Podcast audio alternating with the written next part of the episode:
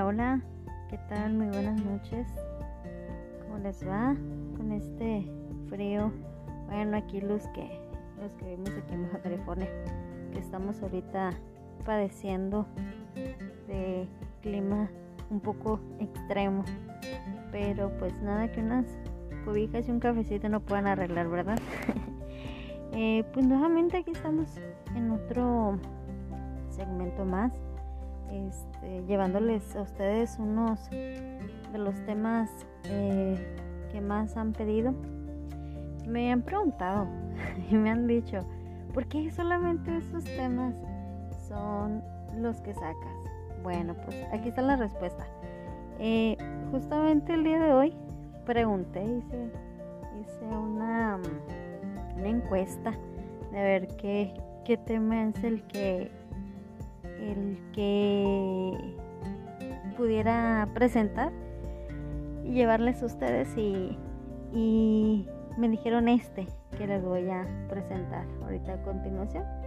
Entonces, eh, ya anteriormente me habían comentado que por qué no, no hablaba de otros temas, este, que, pues en general, no solamente de, de relaciones, de rupturas, de duelos, de todo estrés y todos estos, estos temas que, son este, tan escuchados, ¿no?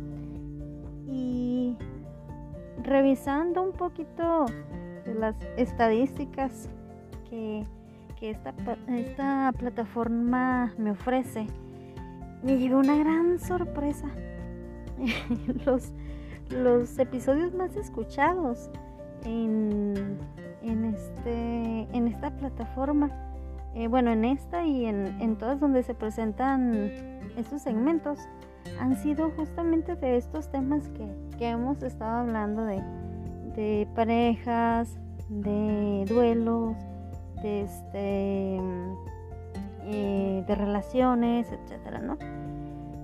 Y algo que me pareció también interesante y se los quería compartir es el, el que tenemos un gran número de, de personas que, que han este, escuchado estos podcasts y no solamente de México, el 51% ha sido de México y así se los voy a se los voy a ir dando en porcentaje. Un 24% de Estados Unidos. Algo muy sorprendente fue un 23% de Alemania en España también es un porcentaje muy bajo. Este, Brasil, Colombia, Ecuador y Costa Rica. Hasta ahorita están registradas esas, esas, este, esas entradas en, en, lo que son las plataformas, en las diversas plataformas que, que ofrece. Y, y, la verdad sí me, me sorprendió y pues eh, no sé, me escuchan en Spotify, en, en internet, en, en, este, en Anchor, en podcast de Apple eh, y en otros, en otros que ahorita no, no tengo, no tengo presentes. Y también me, da un, un, aproximado, ¿no? Más o menos de, de edad de quiénes son las personas que, que escuchan las edades, ¿no? Y también anda entre, pues oscilando entre los 35, 45 años aproximadamente. Y en su mayoría, pues el, el, el público que ha escuchado estos segmentos es, público femenino, este, dando un 63% contra un 32% masculino, un 5% que no, no especificó su, su género. Entonces, eh, la verdad, hoy al ver estos números sí me, me sorprendí porque em, lo que comenzó como, como pues una distracción eh, se ha convertido en un pequeño proyecto que he podido llevar por estos dos años, eh, aunque sí he de decirles que, que sí ha, no ha sido muy constante, pero pues trataremos de que, de que sí lo sea. Y también me preguntaron que por qué no, bueno, eso ya me lo habían estado preguntando anteriormente, que por qué no invitaba a alguien a, participar conmigo en, los diferentes temas que, se están ofreciendo. Eh, eso es algo que se está viendo. No lo quería hacer porque tampoco no, no quiero llevarles a ustedes información que no, que no sea, eh, que no me conste. Eh, quiero que los temas que se manejen sean de una forma profesional y por eso hasta el momento no había invitado a nadie a pesar de que ya, ya me habían comentado. Y pues esperemos que, que muy pronto se, se, pueda dar esto. Ya tengo en la mira ya unas personas que este, me dijeron que, que sí, que claro que sí, participaban conmigo. Entonces pues ¿Qué les parece si comenzamos con este tema? Este nuevo tema y, y pues son... El tema se llama maneras de sanar tus emociones cuando una relación se termina. Híjole, es un tema este que a lo largo de pues, estos meses, estos, estos dos años, lo he manejado de diferentes formas. Em, cuando una relación se acaba, pues obviamente duele. Y pues da igual quién rompió porque se acabó, quién toma la decisión, incluso si, si sabes que, fue lo mejor, ¿no? Cuando el amor se acaba deja un gran vacío, por eso pues es importante sanar tus emociones cuando pues, esta relación se, se termina. Cuando te rompen el, corazón es real. Más allá de la, de la metáfora, un estudio ha encontrado que las mismas áreas del cerebro que, activa, que se activan cuando, cuando nosotros estamos experimentando un dolor físico y real, también se activan durante pues, esta ruptura dolorosa. Y al igual que cualquier otro dolor, esto pues obviamente se necesita de, de tiempo para, para poder sanarlo, ¿no? Y ¿Cómo podemos curar un corazón roto? Bueno, aunque pues como dicen, no que el tiempo todo lo cura, hay algunas cosas que pueden, pues que se puede hacer para recuperarte mejor y seguir con tu vida diaria. Y aunque parezca que ya sea el fin, que ya todo se terminó, realmente pues hay, como dicen, una luz al final del camino, no al final del túnel. Pero tienes que darte esa oportunidad de llegar hasta ahí así como, como puedas, ¿no? Como puedas hacerlo. Pero el chiste es, es llegar. Y para eso pues hay unos pequeños consejos que, que tenemos para poder lograr todo esto, ¿no? Eh, lo primero es, date tiempo. Cuando nosotros estamos enamorados, nuestro cuerpo segrega eh, la, eh, lo que es la oxitocina y la dopamina. Estas hormonas no solamente nos hacen sentir bien, sino que también nos crean algo así como una adicción, ¿no?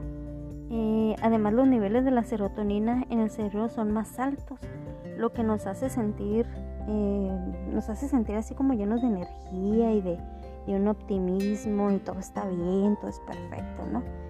Y por una parte todo esto es normal, normal que te sientas así mal en una ruptura, porque tu cuerpo ya no está segregando esas hormonas que te hacían así estar este contento, alegre, ¿no?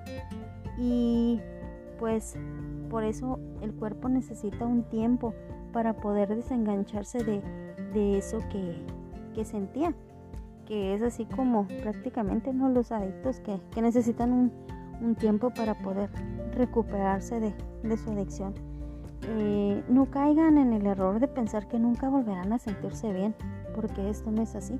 Sin embargo, este, pues debe de darte el tiempo y, pensar que todo volverá a la, normalidad, a, la normalidad y pues eso es segurísimo, ¿no?